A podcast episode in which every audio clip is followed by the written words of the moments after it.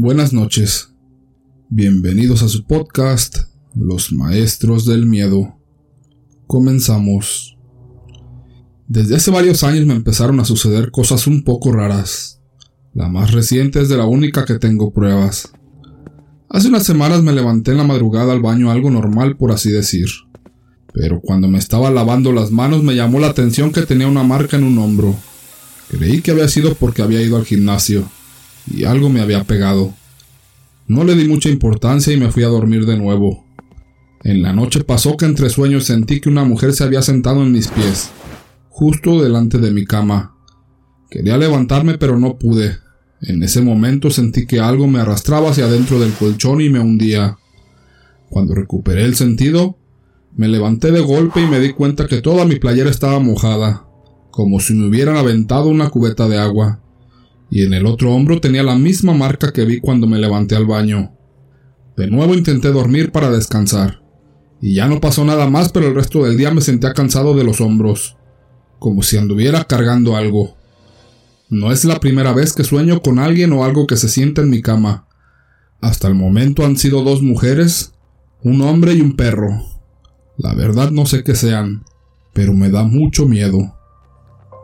Segundo relato. El espejo. Aquella vieja casona del centro de la ciudad ahora era utilizada como oficinas. Aún conservaba cierta distinción y elegancia en su interior, y contraste con ello, tenía un tenebroso muy largo y oscuro pasillo. Al final de él se encontraba un viejo espejo que parecía custodiar a los sanitarios, que se encontraban a sus costados. Ofelia trabajaba en aquel lugar, y siempre sentía terror de ir caminando por aquel pasillo pues sentía como si alguien me siguiera, y siempre que caminaba por aquel lugar, un frío le recorría por la espalda, pero aquella tarde todo sería muy diferente. Cerca de las seis de la tarde Ofelia tuvo que acudir al baño, y al caminar por aquel lugar sintió claramente cómo a sus espaldas alguien la seguía, muy de cerca. El terror se apoderó de ella, y no quería voltear. Al llegar frente al espejo claramente pudo apreciar una sombra tras de sí. Ofelia corrió dentro del baño de mujeres y se encerró. Durante unos momentos aquel silencio sepulcral le auguraba que nada bueno le iba a pasar, y de pronto escuchó unos pasos, pasos lentos pero firmes, además del rechinar de la puerta del baño de hombres. Ofelia se paralizó de miedo. No podía moverse, hasta que al fin, luego de unos minutos de miedo a lo desconocido, Ofelia lentamente caminó hacia la puerta de aquel baño. Abrió la puerta y salió al ver que no había nadie. Y cuando caminaba por aquel pasillo, se escuchó cómo azotaban las puertas del baño de hombres. Ofelia no pudo más y corrió como loca hacia el primer cubículo donde se encontraba Sandra, su amiga, y le contó lo sucedido. Sandra no le creyó. No me vengas a decir que crecen fantasmas y muertos. Eso no existe. Ellos descansan, y por cierto, es algo que debemos hacer tú y yo. Vamos a descansar y es hora de salir. Y ambas se fueron a sus casas.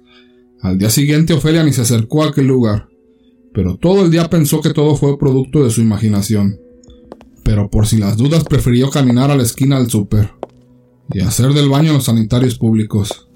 Y cuando al fin fue la hora de la salida, se acercó al lugar de Sandra para irse juntas, pero ella le dijo Tengo mucho trabajo, y me quedaré un poco de tiempo más. Anda a descansar y mañana te veo. Sandra se quedó a solas en aquel lugar. Cercanas a las ocho de la noche tuvo que ir al baño, y mientras recorría aquel lugar pensaba en lo sucedido a su amiga, a quien tachaba de loca. Pensaba para sí, ¿cómo es posible que piensen en eso? Los muertos no existen. Y de pronto, se fue la luz. Sandra gritó de desesperación. Luego de un momento se acordó que traía su celular y con él se iluminó un poco, solo para ver con terror que enfrente de ella, en aquel espejo no era su reflejo lo que veía, sino un cuerpo cadavérico de mujer cubierto por una túnica blanca que le miraba fijamente. El miedo inundó todo su ser. Sandra gritó inútilmente pues nadie la escucharía. Aquel ser le dijo No temas, no voy a hacerte daño, hermosa. Te he observado mucho tiempo y solo quiero que me acompañes. No temas, mi amor. Acércate a mí. Ven. Ven a este umbral conmigo. Acompáñame. Acto seguido le extendió la mano a Sandra. Sandra lentamente se fue acercando. No quería hacerlo, pero el inmenso terror a lo desconocido le llevaba a aquella mujer de ultratumba. Poco a poco se acercó, y al tomar aquella mano una luz intensa le cegó. Al cabo de un tiempo, cuando recobró la conciencia, se dio cuenta que estaba atrapada en aquel espejo. Intentó salir. No pudo hacerlo. Intentó gritar y solo un grito ahogado en aquel silencio. Intentó de mil maneras brincar de aquel umbral, y con nada lo conseguía. Tristemente Sandra observó durante aquellos meses, a través de su prisión, cómo Felia acudía al baño. Veía a todos sus compañeros al pasar por aquel lugar. Gritaba con todas sus fuerzas. Quería hacerse presente, decirles que allí estaba y que estaba viva. Pero ella no tenía la fuerza misteriosa y enigmática de aquel ser de ultratumba, por quien Sandra tomó su lugar para hacerse sentir. Así que la próxima vez que pienses que los fantasmas no existen, piensa un poco sobre Sandra, quien vive atrapada en el espejo tomando el lugar de aquel ser de ultratumba. Tercer relato. Mi sacrificio. Mi nombre es Javier. Hace algunas semanas me mudé a la casa de mi abuela para estar con ella, ya que debido a sus problemas de salud necesita de alguien para que la asista. Yo vivía en ciudad. Ella nunca quiso dejar su casa que esté realmente alejada de todo, en un pueblo muy chico pero con bastante historia. Lo que más me costó fue acostumbrarme al silencio de la noche. Por las tardes preparo un café, le ayudo a sentarse en su silla de ruedas y nos vamos a la plaza. Hace unos días estábamos hablando con ella cuando una pelota golpeó su silla. Me levanté bastante enojado para ver de quién era, y decirles que deberían de tener más cuidado. A mi izquierda aparece un niño de unos ocho años. Perdón, doña Pilar, fue sin querer, dijo. Mi abuela le contestó, No pasa nada, Luis, quédate tranquilo. ¿Y cómo vas en la escuela? Yo solo escuchaba su charla. Me senté nuevamente y volví a preparar mi café. Después de un rato de estar hablando, el niño se despidió de mi abuela con un beso, y cuando se estaba yendo le dije, Luis, me llamo Javier, soy el nieto de ella y estoy viviendo en el pueblo. Él volvió y me dio su mano, nos saludamos y se fue. Qué niño tan más educado, le dije a mi abuela. Ese niño es encantador. Siempre pasaba a saludarme cuando me veía sentada afuera, y nos quedábamos hablando, pero ya hacía tiempo que no lo veía. Ellos viven enfrente de mi casa. Después de eso me contó un poco sobre los vecinos del barrio, y entre una cosa y la otra, la hora pasó volando. Estaba refrescando así que decidí acomodarle una manta y regresar a la casa. Al llegar preparé algo para cenar mientras ella miraba el noticiero. Terminé. Nos sentamos a cenar. La acompañé a su habitación. Se acostó. La arropé. Me despedí y me fui a preparar otro café mientras buscaba alguna película para ver. Habrían pasado dos o tres horas, no recuerdo bien, cuando empecé a escuchar gritos que provenían de afuera. Me levanté del sillón, me acerqué a la ventana y pude ver que los gritos eran de la casa de Luis. Lo que más escuchaba eran los gritos de él. Al parecer su papá lo estaba golpeando. Fui hasta mi habitación. Me puse un abrigo y cuando abrí la puerta para salir, escuché la voz de mi abuela. Javier, vuelve adentro, no te metas en eso. Pero abuela, le están haciendo algo a ese niño. ¿Cómo quieres que no haga nada? Hazme caso y quédate acá. Me quité el abrigo y me senté nuevamente. Los gritos seguían. Me paraba, caminaba hasta la ventana, volví al sillón. Estaba desesperado, hasta que decidí no hacerle caso a mi abuela, y como estaba salí. Crucé la calle rápidamente, abrí el portón de la casa de ellos, me acerqué a una ventana y pude ver un panorama horrible, como salido de una película de terror. Un círculo formado por velas rojas y negras, y Luis en el medio. Varias personas lo rodeaban al tiempo que un hombre con un extraño libro recitaba palabras entendibles. De pronto alguien ingresa al círculo con una daga en la mano. Lo van a matar, pensé, y empecé a golpear la ventana. Dejen a ese niño en paz. ¿Qué hacen? Ustedes están locos. Desde el frente me grita mi abuela. Javier, vuelve a casa y sal de ahí, por favor. Sin hacerle caso y de una patada les abrí la puerta. Dos hombres impidieron que yo llegara a Luis. ¿Y tú de dónde saliste? Estás interrumpiendo algo. Hazle caso a la señora y ve a tu casa, me dijeron. Yo no iré a ningún lado. Dejen tranquilo a ese chico. ¿Qué le van a hacer? Él está cumpliendo su destino. Se sacrifica a uno para salvar a miles. Al escuchar eso quedé paralizado. ¿Quiénes eran estos enfermos que estaban por matar a un niño? ¿Y a quién querían salvar? Esas y más preguntas giraban en mi cabeza. El niño me gritaba que no quería que lo mataran. Lo escuché decir. Entonces, se me ocurrió decirles, déjenlo a él y tómenme a mí. Si se pueden, dejen que él viva, mientras mi abuela gritaba para que volviera a casa. Entre ellos se miraron y quien tenía el libro dijo, Después de esta noche nosotros nos vamos para nunca volver. Por eso es el sacrificio. ¿Cómo pretendes que sobreviva un niño a su edad? Solo en el mundo. Date la vuelta. Olvídate que viste esto y vete. Entre mi abuela y mis tíos se lo pueden quedar. Ellos lo pueden ayudar. Pero por favor, déjenlo a él y tómenme a mí. Una mujer se quitó una especie de capucha y dijo, Está bien, Luis. Vístete y vete. Él se levantó de un salto y salió corriendo para la casa de mi abuela. Ellos cerraron la puerta y yo ingresé al círculo. Este párrafo es proveniente de Luis. Hoy hace ocho años un desconocido me salvó la vida. Me quedé a vivir con su abuela, quien es como mi madre. Hoy ella falleció. Recién vuelvo de su entierro. Estoy preparando mis cosas para irme de este pueblo a vivir con mis tíos en la ciudad. Ellos nunca creyeron la historia de Javier. Piensan que él se fue de la noche a la mañana dejándome al cuidado de su abuela. Mis padres verdaderos nunca más los vi luego de esa noche. Cada día que pasa le enciendo una vela a Javier, deseando que su alma esté en el cielo, y por mi parte siempre le agradezco que me permitió vivir, aunque eso valió su sacrificio. Cuarto relato. El Rosario de Ámbar. Recuerdo que cuando comencé a salir con Ámbar, en la primera oportunidad que tuve le pregunté sobre el rosario de madera, que era bastante feo por cierto. Ella siempre lo llevaba puesto, y lo tomaba entre sus manos viéndolo con nostalgia. Me dijo que era un regalo de su madre, que no recordaba habérselo quitado y que no tenía pensado hacerlo, pues según su madre cosas malas pasarían si lo hacía. Lo dicho por ella despertó mi curiosidad, y aunque en nuestras futuras salidas no indagué mucho sobre qué tipo de cosas malas, no me pude sacar eso de la cabeza. Conozco a la madre de Ámbar desde que llegaron hace más o menos un año al barrio. Es una mujer bella todavía, pero poco dada a arreglarse. Prueba de eso está en la ropa que siempre lleva puesta, que es la que uno esperaría ver en una mujer mucho mayor, casi una abuelita. Además es la mujer más religiosa que conozco, pues cuando pude visitar su casa, Luego de un tiempo considerable de ir ganándome su confianza, pude ver todas las paredes de su casa llenas de símbolos religiosos. Sé que la madre de Ámbar no es el ideal de suegra, pero estoy dispuesto a soportarla. Sé que ella no sospecha los sentimientos que guardo por su hija, y ve nuestra relación como una simple amistad.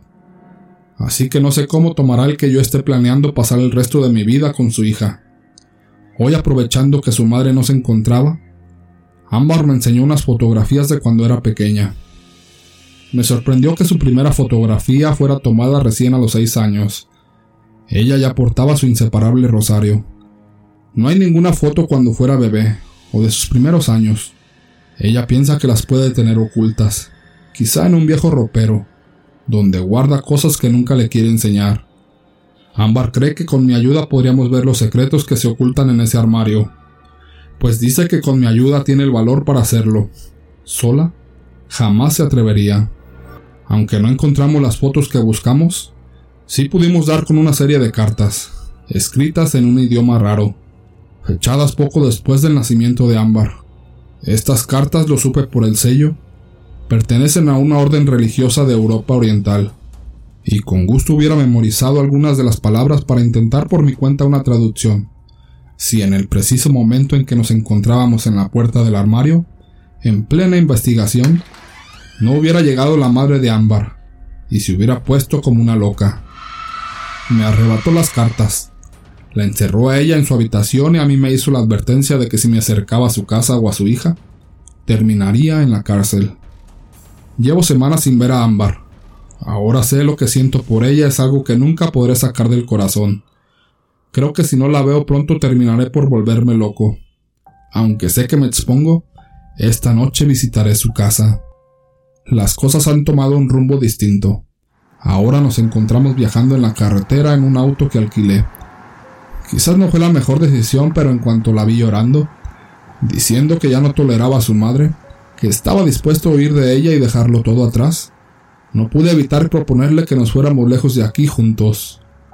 Según mis cálculos llegaremos a un hotel dentro de poco, en el que podremos descansar y ya mañana con la ayuda de unos amigos podremos salir de esta ciudad. Lo que vendrá después es difícil de saber, pero si estoy con ella nada puede salir mal. Verla dormir es una de las mejores experiencias de mi vida. Ahí está con su carita puesta sobre la almohada y su cabello rizado cubriéndole parte del rostro. Cuando se lo aparto, pude ver ese horrible rosario que para mí simboliza la locura de su madre y los abusos cometidos por ella, así que se lo quitaré. Tengo un raro presentimiento al retirar esa cosa del cuello de ámbar. Los vellos del brazo se me erizan y un escalofrío me recorre la espalda. Aunque quisiera tirarlo por la ventana, decido guardarlo en la mesa de noche y voy hasta el baño a lavarme la cara. ¿Por qué este mal presentimiento? Mi rostro en el espejo refleja un miedo que no sé de dónde proviene y que comienza a dominarme. Quizás si me acuesto junto a Ámbar y trato de dormir pueda olvidarme de esto, pero al poner un pie fuera del baño, sé que no será posible. Ámbar no está por ningún lado. En su lugar una criatura que más parece un demonio salido del infierno me mira fijamente. Sus brillantes ojos no se despegan de mí. Y con una de sus manos, parecida más a la garra de un animal, señala el cajón donde guardé antes el rosario, mientras se ríe de una forma que me hela la sangre y que me anuncia que quizás no podré salir con vida de aquí, que no debí meterme en asuntos que no me corresponde y que nunca debí tocar el rosario de Amba. Quinta historia. Un duende me atacó. Todo comenzó cuando cumplí seis años. Mis padres me llevaron como regalo de cumpleaños a Huasca de Ocampo, que se ubica en el estado de Hidalgo. Sabían que me gustaban las caricaturas de los pitufos y habían escuchado que ahí existe un museo de duendes, por lo que pensaron que sería algo que me emocionaría y así fue. Cuando llegamos pensé que era un sitio agradable para pasar el rato con mi familia. Entramos al Museo de los Duendes. Había muchas figurillas de duendes de cerámica así como crines de caballos trenzadas de las cuales se decía que un duende las había realizado. Terminamos el recorrido y fuimos a recorrer los alrededores. Había muchas tiendas donde se vendían figuras de hadas, duendes y trolls. Y había uno para una función en específico, como ganar fortuna, tener salud, amor, etc. Mi papá pensó que era una buena idea obsequiarme uno con motivo de mi cumpleaños. Así que me dijo, escoge uno. Elegí uno simpático con una sonrisa de oreja a oreja. El vendedor dijo que era para la buena fortuna, que debía activarlo en el bosque y me dio una pequeña oración. Aprovechamos para activarlo ahí mismo y regresamos a casa. Al inicio le dábamos semillas de girasol, dulces, le dejábamos billetes y monedas. De alguna manera concedía lo que pedía. De pronto preferí jugar con la figura del duende, y poco a poco me aislé de mi familia. Dice mi mamá que a veces me llamaba y no me encontraba en ningún lugar de la casa, y algunos minutos después al preguntarme dónde estaba, yo le decía que me encontraba con mi amiguito, cosa que no recuerdo. Pero llegó un momento en el que le dije a mi mamá que ya no quería ser amiga del niño, porque me daba miedo. Me llevaba la fuerza y ya no me gustaba ir con él. Mi mamá me pidió que hiciera un dibujo, de mi amigo el niño, pero horrorizada vio un ser grotesco de color gris, ojos rojos y orejas puntiagudas. Ese día a mediodía desaparecí por algunos minutos. Mi madre comenzó a buscarme y al encontrarme estaba llorando mucho, con unas mordidas en los brazos. Fuimos a mi recámara para tirar la figura del duende, pero ya no estaba. Cuando llegó mi padre, se asustó mucho y buscaron a una persona que nos ayudara. Acudió un parapsicólogo renombrado de la Ciudad de México. Al revisar la casa encontró al duende en mi recámara, debajo de la cama, y comentó que debía realizar un trabajo de desactivación del objeto, así como una limpieza energética de la casa. ya que esa cosa quería llevarme con ella, pero por alguna razón no lo había conseguido. Mientras realizaban el proceso de desactivación del duende, escucharon que yo gritaba con desesperación. Entraron a mi recámara y con terror observaron que algo me jalaba debajo de la cama. Sin pensarlo, mi papá se lanzó debajo para intentar sacarme, pensando que probablemente me había atorado con algo. Sin embargo, mi padre comenzó a gritar también, pues algo trataba de arrebatarme de sus brazos y me jalaba. Mi madre estaba desesperada sin saber qué hacer, pero el parapsicólogo tomó el objeto, pronunció unas palabras y comenzó a enredarlo en un listón blanco. Finalmente pudieron sacarme. Mi padre y yo teníamos marcas de mordidas y arañazos en los brazos. Se realizó una limpieza energética de la casa y el objeto fue incinerado. Hoy en día mi padre y yo tenemos algunas cicatrices en los brazos, y comenta que el parapsicólogo les comentó que era posible que un ente del bosque se encerró en el objeto, ya que generalmente los duendes elementales son muy amigables, pero que algunas otras entidades oscuras esperan el momento para hacerse pasar por ellos, por lo que no es recomendable que lleves ese tipo de objetos a tu casa.